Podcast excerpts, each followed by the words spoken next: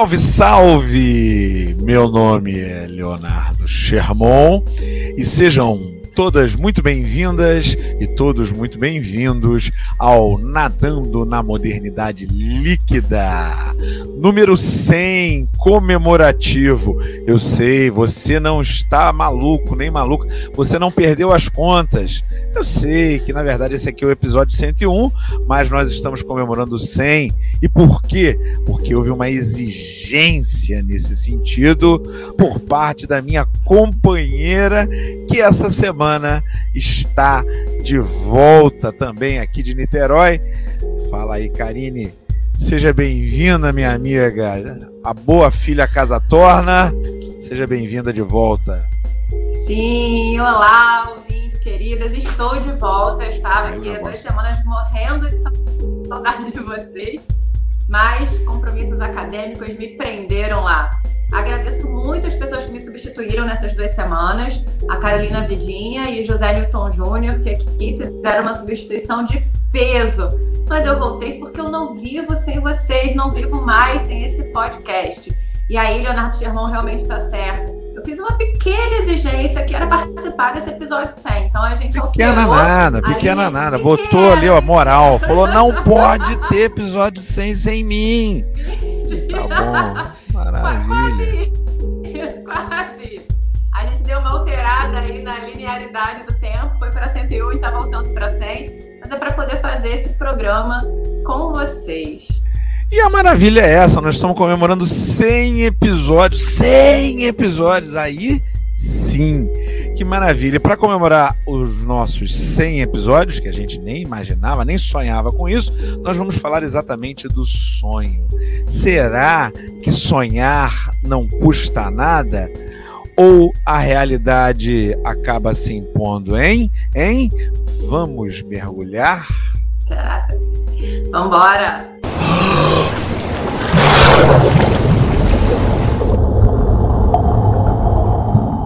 Muitas vezes a gente tem lá planos muito bem feitos que vão atender aos nossos desejos secretos, aos nossos devaneios e vamos sonhando, vamos sonhando, afinal de contas nós estamos numa estrutura, num sistema que nos diz que tudo é possível. Se você sonhar de verdade, as coisas acontecerão. Que maravilha! Agora, será que sonhar não custa nada, tudo é possível. O que você acha, Karina Aragão?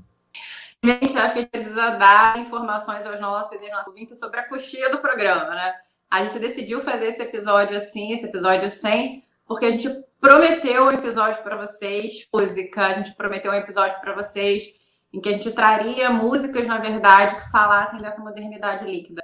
Mas a realidade se impôs e o que a gente tem aí é o que a gente vai conseguir fazer. É um episódio mais ou menos parecido com a nossa dinâmica tradicional, né? E aí a, é, a gente, tinha pensado tocar violão. A verdade né? se impôs a gente tinha pensado tocar violão, sim, sim, pegar umas violão. músicas e tal, chamar todo mundo, ia fazer uma grande live e tudo mais. Mas. E, e, não foi a primeira vez, hein? Não foi a primeira vez, houve também aquele outro que a gente ia fazer mais tempo atrás. Você estava lançando livro, eu também, tudo mais, e acabou não Sim. rolando. Né? Os nossos sonhos estão sendo atravessados pela realidade, Karine. Pela realidade. E é assim, é, é, muito interessante quando a gente vai pensar sobre isso, porque é, na nossa prática agora já se dá uma resposta muito direta, né? É, realmente o sonho custa, na verdade, né?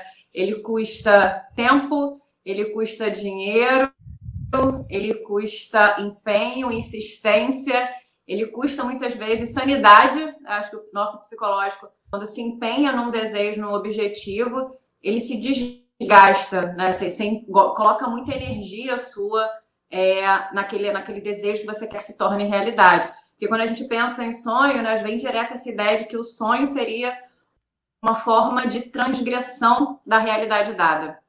É, eu, talvez, por já ter falado aqui também várias vezes com os nossos, com as nossas ouvintes, ser uma pessoa que fica muito nessa fronteira entre a realidade da sonho.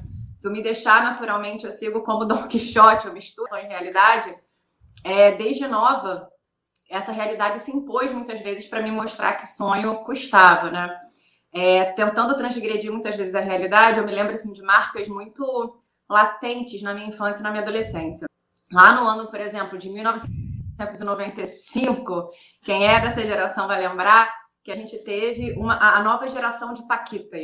E aí, Paquitas que, tinha, que entravam ali a primeira vez nessa geração de 90 e pessoas que eram a princípio desconhecidas. Então, tinha um curso de Paquitas, tinha aquela ideia de você pode ser Paquita, depois de você ter vivido a sua infância inteira, você pode ser chegar a ser Paquita da Xuxa.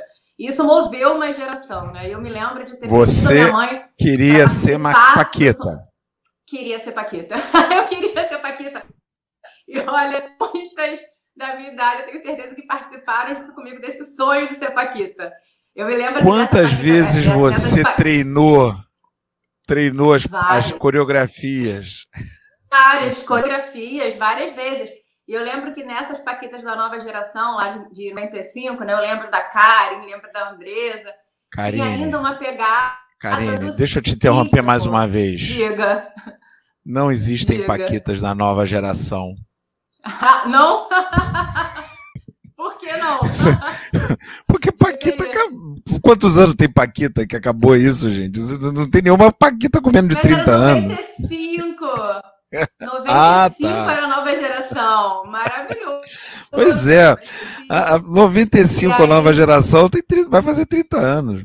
Mas continue. Mas era isso, eu era criança, era adolescente, pensava nisso. Era, chamava, ele tá querendo me zoar dizendo que eu não sou nova, né? Tudo bem, tô entendendo a piada. Não, não é te zoar, mas é verdade.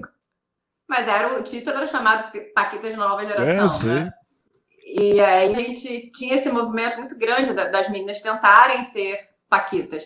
Eu me lembro de pedir a minha mãe para ser Paquita. Né? E você tinha que passar por uma série de testes. É, eu fiz os testes, passei na primeira, segunda, terceira. E ali na terceira, para você passar para a quarta etapa, você precisava de um curso de modelo, que era um curso extremamente caro, né? Eu lembro, por exemplo, nessa perspectiva do sonho, da minha mãe falar: olha, aqui não vai dar, porque para pagar esse, essa parte do seu sonho não vai rolar, que era extremamente caro. E aí, posteriormente, nessa tentativa de transgredir a realidade muito ligada a isso, eu lembro das Chiquititas, né? Era um sonho ser Chiquititas lá em 97, a primeira geração de Chiquititas. E aí era o mesmo caminho. Para ser Chiquitita, você precisava de um registro profissional para fazer o teste para Chiquitita. E aí o teste para Chiquitita e para o registro profissional precisava que você fizesse um teatro profissional, que na época aqui no Rio né, era o teatro tablado, era um dos mais conhecidos. Era quem botava as pessoas, por exemplo, na Globo.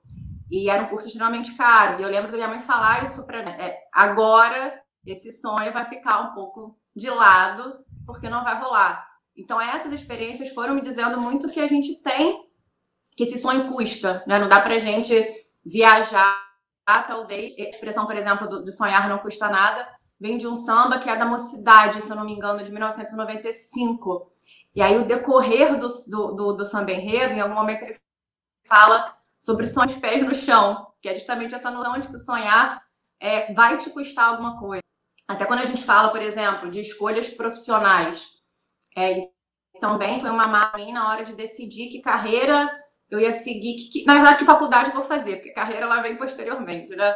Mas que faculdade eu ia fazer. E eu queria, transgredindo é, os desejos mais conhecidos ali da minha família, em carreiras mais tradicionais, queria fazer cinema, né? Ou direção teatral. E também me lembro de não poder fazer cinema ou direção teatral, porque a faculdade de letras ali me mostrava talvez uma possibilidade de começar a trabalhar mais cedo, né? Então, é, a minha escolha de carreira, de, de, faculdade, teve muito a ver com essa noção que eu precisei ter de que o sonho de fazer cinema e o sonho de fazer direção teatral custava bastante. Tanto a questão do, do dinheiro para manter a faculdade, como talvez uma insistência para ficar tentando essa faculdade, já que era mais difícil do que passar para letras. Então, a probabilidade de passar para letras ali no terceiro ano de primeira era maior do que ficar na faculdade de cinema ou ficar tentando uma faculdade de direção teatral, né? São, são muitas vezes perspectivas da nossa vida colocam a gente de cara com essa realidade, com esse atravessamento da realidade, né?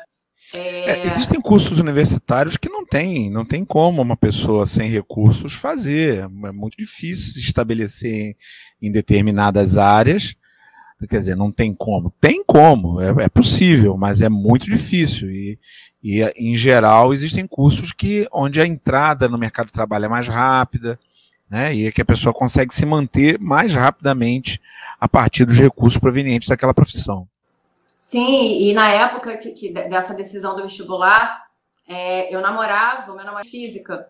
Então, me lembro de ser muito envolvida por isso, de assim, é, no, no semestre seguinte do, do, da faculdade, é, eu talvez conseguisse começar a trabalhar, era mais fácil de conseguir o estágio. Então, teve todo esse norte, assim, para organizar é, a minha vida que fosse para letras. Assim, hoje eu não me arrependo, por exemplo. Hoje eu olho para trás e falo, se eu pudesse voltar e ter escolhido tudo que eu vivi até aqui, seria o que eu escolheria. Até porque eu não conheço outra vida, né? Então seria o que eu escolheria. Mas na época eu lembro que foi um baque, foi aquela decisão mesmo de falar, esse sonho aqui de fazer cinema e direção teatral ficar guardado por um tempo.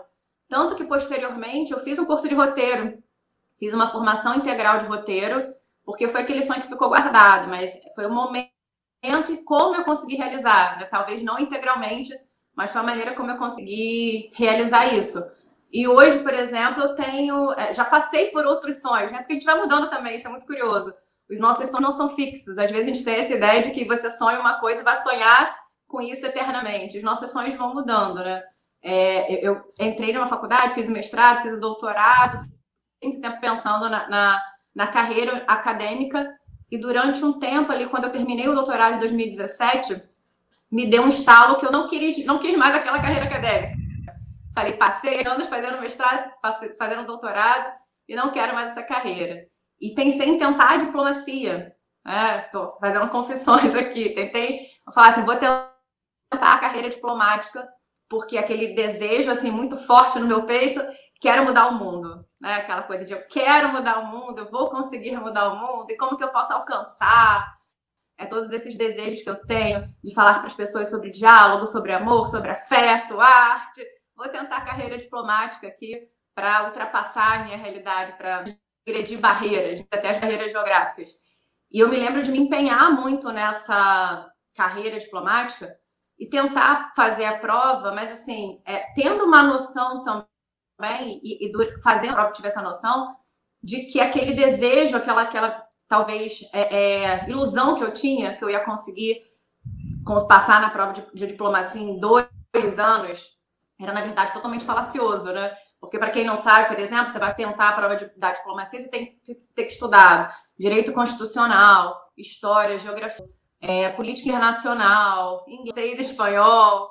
Então, assim, não é uma coisa que você resolve em um ano, né? É um sonho possível, é, mas requer essa insistência, requer, requer esse empenho que muitas vezes você leg dá para alcançar esse sonho. E o que, que você faz? Muda a rota, né? Organiza, é. talvez, para conseguir realizar de alguma forma. Eu me voltei agora para a carreira acadêmica para reorganizar rotas, né? E talvez voltar para esse sonho que eu tinha abandonado em 2017. Acho que a gente tem que estar muito disposto a isso também, né? É, você você está falando muito do custo econômico da, das coisas, né? E de fato, para quem vai fazer um concurso pesado como esse concurso do Instituto Rio Branco, a, precisa de alguém bancando enquanto você está estudando. É, até porque a é muito exigente, são muitos conteúdos e, e principalmente se a gente já não teve uma educação de base que forneceu todos esses subsídios, vai ter que buscar em algum lugar e isso alguém bancando, porque enquanto você está lá estudando a geografia, a história, o direito e tudo mais, os boletos não param de chegar. A, a, a companhia de luz não está preocupada se você está afim de ser Paquita, se você quer ser jogador de futebol, se você quer ser do Instituto Rio Branco ou qualquer outra coisa. A Companhia de Luz não está preocupada com isso, né? Então, o, seu Zé da mercearia, ele vai precisar lá do, sei lá, e pagar o pendura, porque, né, se, se bem que nem tem pendura mais, né? Porque não tem mais o seu Zé da mercearia, agora são todas grandes organizações, aí mesmo que não tem jeito. Agora, existe Essa um época do Pendura é época da, da Paquita Nova Geração, tá vendo? Isso, é, a época tá da Pendura, da época da, da Paquita dos anos, dos anos 90, aí, junto com, com o samba da mocidade. 95, então, estamos ali, ó, 95. estamos ali ambientados ali, ó, nesse samba da mocidade, acho que é o samba de 92 da mocidade, né? 92, 93, sei lá, e, e Paquita de 95, por aí vai, né? Mas existe um outro custo. Sonhar não custa nada? Não custa.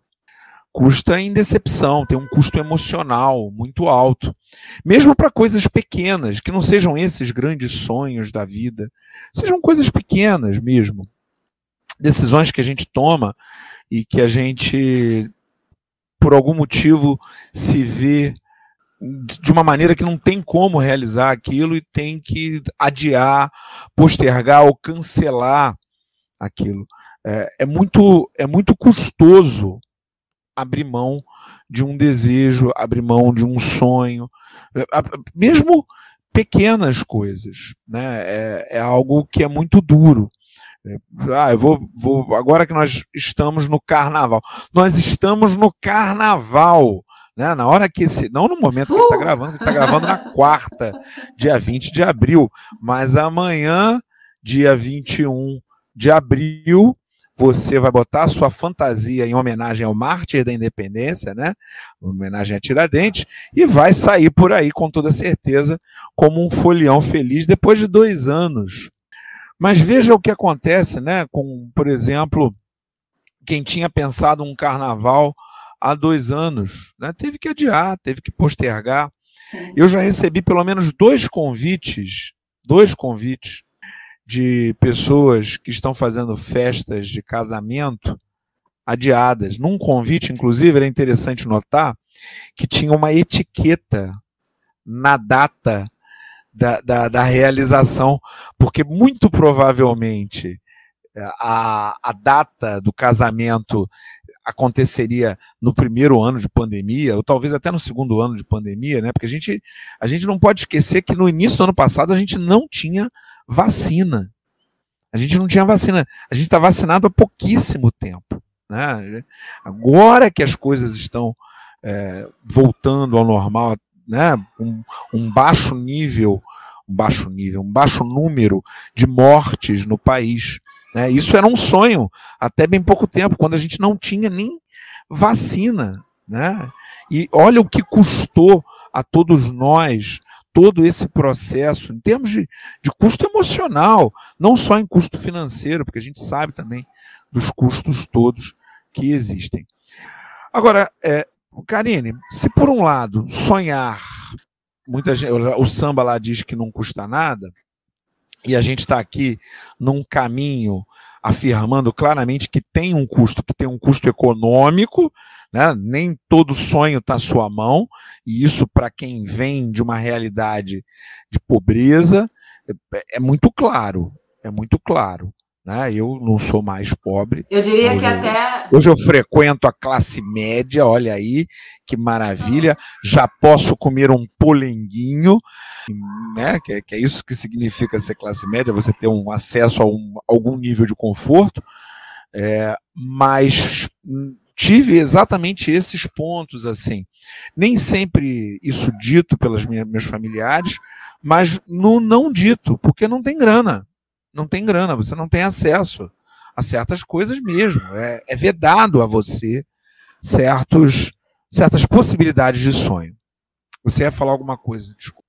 Não, eu, eu, diria que você pontuou que a questão, o custo do sonho, né? Tem um custo econômico, tem um custo psicológico e tem um custo aí também, eu acredito, de uma certa maturidade de você entender nem tudo está sob seu controle, nem tudo está sob é. suas mãos, né? Não então, esse desejo de realizar o sonho, muitas vezes não está no que você pode comandar, está na perspectiva da sorte, por exemplo, que é completamente abstrata, está em outros fatores que não estão é, visíveis, que não são tangíveis. Mas tem o outro lado, tem o outro lado também. E agora, José? Se por um lado tudo isso aqui que a gente falou é verdade, a questão que se coloca então é: eu vou viver com os pés na realidade, mas e viver com os dois pés fincados na realidade? Não custa nada, Karine? Acho que custa é bastante. Grátis. É, grátis, eu acho que nem. Primeiro que eu não sei viver com os dois pés fincados na realidade, não, isso não é nem um custo, é uma impossibilidade para começar, né? É, até porque é tão gostosinho, um né? Um, um, muitas aqui. vezes. Eu sei, você, você, você já vai dar a sua resposta aqui à minha pergunta, mas vamos, vamos aqui rapidamente, só fazer um parênteses aqui. Você ouvinte, você me perdoa aqui, eu estou interrompendo muito, é que eu estava com saudade da minha amiga, mas é gostoso, uma fantasiazinha, né? Uma fantasiazinha, é uma delícia. Você fica ali, ó, pensando, ai meu Deus do céu. Não, aquela, não sei se você joga na loteria, Karine. Eu de vez em quando jogo. Quando eu passo, agora tá difícil que quase não tem casa lotérica. Quando eu passo perto da casa lotérica, e eu quase não passo, mas quando eu passo, eu vou ali, se tiver vazio, vou lá e faço uma fezinha. E aquele, o, o mais, o, o que eu compro ali, claro, além da possibilidade quase nenhuma, né, de ficar milionário, né, a possibilidade mini, mini, minimíssima de ficar milionário, é o que eu compro ali é alguns segundos ou alguns minutos ou até alguns dias, né, enquanto eu estou segurando aquele coisa ali, de devaneios das possibilidades de utilizar os meus milhões. É, o que que eu, eu lembro de um desenho, só para terminar aqui a minha enorme intromissão, lembro de um desenho do, do pica-pau, que era ele com o inimigo dele, e aí tinha uma cena, é uma cena conhecidíssima, em que o inimigo dele, que eu não me lembro quem era, não sei se é o Zé Corubu, nesse, nesse, nesse desenho especial, ele fica imaginando assim, aí ele fala assim, iates, mansões, mulheres. E aí tudo isso aparece assim na, na, na no balão de pensamento, né? Uhum. É isso. É uma delícia. Não, eu acho que isso vai totalmente ao encontro, porque e assim, quando a gente pergunta, né, é grátis viver na realidade? Para mim não é porque eu tenho que pagar muita terapia. Para começar viver na realidade, eu preciso da minha, das minhas sessões de terapia já fica caro. Mas você falando, não, já fica caro. E você falando sobre isso, a questão do bilhete da loteria, é, eu confesso que assim, eu tenho muito, na verdade, medo de um mundo e a gente viva 100% na realidade. Porque eu acho que essa potência do desejo, né? Enquanto você falava do bilhete de loteria, por exemplo, os olhinhos brilhavam. Não necessariamente porque você bota a certeza que você vai ganhar, mas porque aquilo ali move com você de uma certa forma, que é essa potência do desejo é. mesmo. É extravasando, é expelindo. É a paixão. É a incerteza. A incerteza que é o gostoso. Que coloca, que vai gerar isso, né? Vai gerar essa, vai fazer seu coração acelerar, essa paixão. É o que eu chamo de é. paixão, assim. Acho que não tem outra palavra para isso. E, assim, ultimamente li uma autora que eu tô apaixonada por ela, que é Audre Lorde. Né? Ela é uma escritora, poeta, enfim, pensadora norte-americana, caribenha, americana e caribenha. E aí ela tem um, texto que é sensacional, né? Que ela fala sobre os usos do erótico. E ela vai falar, vai trazer esses usos do erótico falando da paixão, né? O quanto a gente, e ela vai explicar pra gente, o quanto a gente, numa perspectiva racional, eurocêntrica de vida, aprendeu a deixar a paixão, o desejo de lado, em busca de uma vivência 100% racional. E aí ela fala o quanto a realidade, claro que é importante para a gente se constituir enquanto sociedade, quando a gente fala da ciência, por exemplo. Mas o desejo, a potência, o erótico, o eros, tem o seu lugar, né? E muitas vezes a gente desqualifica esse lugar como se fosse um lugar menor diante da racionalidade. E eu me lembro há pouco, sentada no meu sofá, lendo a Lorde falando: é isso, né? É esse aí o lugar do sonho. E, e junto o lugar da frustração, né? Porque isso é muito curioso. Quando a gente abandona, talvez, o desejo, a potência da paixão, a gente aprende que a frustração não existe. E a frustração existe, ela tá ali, companhia, a companheira, né? Como a morte é a companheira da vida, a frustração é a companheira do desejo. Então, assim, saber que a potência do desejo, essa incerteza, como você falou, saber que essa incerteza existe, te dá até, talvez, te encaminha para uma dinâmica melhor, porque a frustração vai existir também. Então é aquilo, quando você empenha, pode não dar certo. Pode não dar certo. E pode dar, né? É, eu listei, por exemplo, na primeira parte, uma série de momentos em que é, meus desejos, meus sonhos não se realizaram. E a vida se encaminhou para outra coisa. E hoje eu tenho outros sonhos. Por exemplo, eu tenho o sonho da carreira acadêmica universitária, É desgastante, é desgastante, mas é tão gostoso, né? Eu pensar que eu estou transbordando essa realidade. É, eu, eu, assim, como escritora, quantas vezes já, já sonhei recebendo o Oscar de melhor roteiro? Então, assim, é muito gostoso sonhar com isso, né? Dando entrevistas no, no Roda Viva, participando do Roda Viva, recebendo, entrando para a Academia Brasileira de Letras. São sonhos, né? Que movem com uma certa potência que, claro, se isso não acontecer, eu vou ser feliz? Vou. Mas é tão gostoso a cabeça no travesseiro e sonhar, né? Então eu acredito que, assim, viver na realidade também com esses dois pés no chão não é para mim. Não é nem um pouco grátis e não é para mim. Eu preciso da, da, da paixão do sonho. É, eu estava ouvindo você falar e fiquei pensando nisso, né, da, da questão da terapia, né? E, e, de fato, se a gente vive muito dentro da realidade, a coisa vai pegando, né? A coisa não vai não vai ficando fácil, vai, vai sendo complicado lidar com a agrura, né, com as agruras do dia a dia, do cotidiano, cotidiano árido que a gente tem, muitas vezes muito pautado por problemas. Veja que a gente está aí numa crise econômica gravíssima, muitas pessoas sem dinheiro, é, a insegurança alimentar voltando com tudo, muita gente passando fome. A situação é muito grave.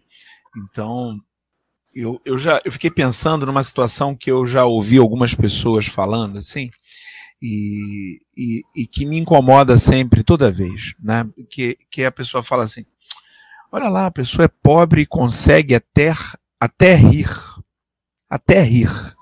Pessoa é pobre e consegue até rir. E aí eu fico pensando o tamanho da usura de alguém que fala essa frase. Porque é, na visão, imagino ali, pelo menos provavelmente mal pensada, porque isso não é uma reflexão de uma pessoa que, que parou para analisar isso, isso é um comentário ali que é feito sem maiores cuidados, né? Mas que me deixa muito assustado, porque na usura dessa pessoa, a, a, a felicidade tem um preço. E eu não estou aqui para dizer que, que o dinheiro não traz felicidade, não, porque isso é uma idiotice, tá? Eu, eu, eu quero deixar bem claro a minha visão de que o dinheiro traz sim felicidade. O dinheiro traz felicidade. Adendo, né? assistam o episódio sobre romantização da pobreza. É, dinheiro traz felicidade sim. Por isso que eu vou lá e faço a minha fezinha na loteria, né? Porque o dinheiro traz felicidade. Agora, o que o que é, o dinheiro o que o dinheiro não é é diretamente proporcional à sua felicidade. Essa que é a grande diferença. Né? Não é porque você terá muito dinheiro ou tem muito dinheiro que obrigatoriamente você vai ter felicidade. E o inverso também vale. Não é porque você não tem nenhum dinheiro que você obrigatoriamente não terá felicidade. E mais importante, no caso ali das pessoas que estão rindo e numa situação muito difícil, não é porque você está numa situação muito difícil que a pessoa não pode ter um bom humor e, e em algum momento ter um alívio e ficar por alguns momentos tendo um momento de felicidade, um momento de alegria. Isso é, é, é, é você ser usurário com alegria alheia. Deixa a pessoa ser feliz um pouquinho, né? Não custa nada, realmente não custa nada. Deixa a pessoa em paz. Porque é, é, realidade realmente é muito dura, é muito difícil, muito complicada e é muito custosa a gente viver na, na situação que a gente, a gente vive. Né? Nós que estamos, estamos voltando ao ensino presencial. Né? Eu digo voltando, eu sei que a gente já voltou, todo mundo já voltou, mas é um voltando, porque agora é que a gente está se dando conta do. Não vou falar um palavrão aqui, não, né? porque isso aqui é um programa de família, viu? Mas, mas do problema que nós tivemos ao longo da pandemia. Né? Agora é que a gente está vendo os efeitos disso. É, é, eu imagino que na rede privada isso seja um pouquinho menos complicado, porque os alunos tinham mais apoio, mas na rede pública, é, em que os alunos até tiveram algum apoio em alguns colégios, em outros não, é, a situação é muito complicada. Então a realidade está se impondo. Né? Por mais que houvesse em um dado momento o sonho da volta, ninguém aguentava mais ensino remoto, era um transtorno absurdo para os profissionais, produzir aquele monte de aula, sem você saber se a pessoa está do lado de lá assistindo ou não, vendo ou não, sem ter um controle direito direto daquelas coisas todas. Para o estudante era um outro transtorno, porque não é à toa que aulas online, ensino remoto, é, eram proibidas antes da, da, da, pandemia para a educação básica. E eu imagino que, é, tão logo a pandemia realmente acabe, é, isso tenha que ser retirado e não, não possa se dar uma permissão, se não emergencial, como foi no caso da pandemia, né? Ou seja, você só pode ter uma coisa dessa se do outro lado a opção for morrer, né? Então, ó, se você for dar aula presencial, você vai morrer. Ah, não, então então, então vamos aqui ficar no, no, remoto. Ah, o remoto é uma porcaria. Não, mas morrer é pior. Então, é, mas o remoto, do jeito que foi feito, e sobretudo para a educação básica, ele não, não pode, não, não, é permitido. Isso é uma coisa, isso é um crime. Né? Para outros níveis, não, para adulto é outra história. Mas para pessoas em formação. Só que ah, temos o sonho da volta. Agora a volta se concretizou. E a situação é muito grave nas escolas em termos. Eh, eu venho ouvindo os meus colegas da rede privada e da rede pública, e, e, e a realidade tem sim tem estado presente no, no, na dificuldade de, de atenção, na falta de hábito em relação às aulas, ao entendimento do papel nas aulas, do que, que acontece ali. Né? Então, a, é, a gente tem aí toda uma geração que passou dois anos em emergência sanitária. Uma população escolar que passou dois anos em emergência sanitária. E agora a gente vai ter que lidar com essa realidade. O sonho da volta era ótimo, nós voltamos, ainda bem que voltamos, porque não dava mesmo mais, e ainda bem que voltamos, conseguimos é, voltar somente é, com a vacina, né? É claro que em diferentes momentos, porque a gente sabe que em alguns lugares isso veio antes da vacina, o que não deveria ter acontecido. Mas é, a realidade se impõe. Né? A realidade se impõe e se impõe de uma maneira muito drástica, como aqui acontece nesse momento, já que nós estamos aqui caminhando para o nosso final, né? a realidade do nosso tempo exige isso, mas Veja, Karine Aragão, eu sou um sonhador antes de mais nada. Uhum. E eu sonho que o nosso vídeo, que o nosso, que os nossos áudios, nosso podcast em todas as plataformas, seja nessa aí que você está ouvindo, seja em qualquer outra que você venha a ouvir, receba lá milhões de likes e que a gente viralize. Imagina nós aí, ó, no mundo viralizado, nós não vamos ganhar é, Oscar de, de roteiro, mas vamos ganhar Oscar de podcast, hein? Quem Conhecedores sabe? digitais. Você falando de sala de aula, é, despedido, quero fazer um apontamento que veio à minha cabeça. Não, não. É, essa frase, tempo. né? Sonhar não custa nada é uma dupla negação, que a gente chama na linguística de dupla negação, né? Porque sonhar não custa nada e aí, na verdade, o que essa frase quer dizer é que custa, né? Porque não custar nada quer dizer que custa tudo.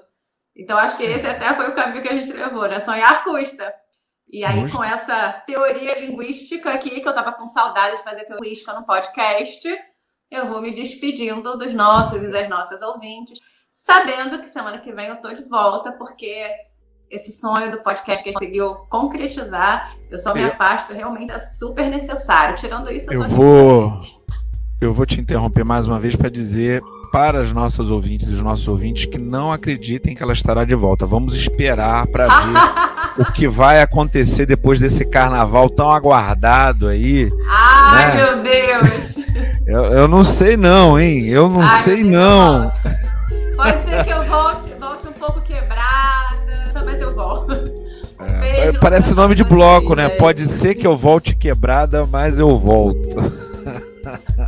Então valeu pessoal, bom carnaval para quem for de carnaval, para quem não for de carnaval, já indico, vá assistir lá o filme dirigido pelo Lázaro Ramos, Medida Provisória, é um filmaço. Não tô ganhando nada para fazer esse, essa publicação aqui, esse publi, esse, essa publicidade, esse público, tô ganhando nada, hein? Mas vale a pena. Quem sabe depois a gente não vem até discutir isso por aqui. Galera, manda aquele like, aquele joinha, aquele seguir, é, enfim, o que tiver aí para seguir a gente, porque isso importa para a gente, isso aumenta a nossa visibilidade e até semana que vem.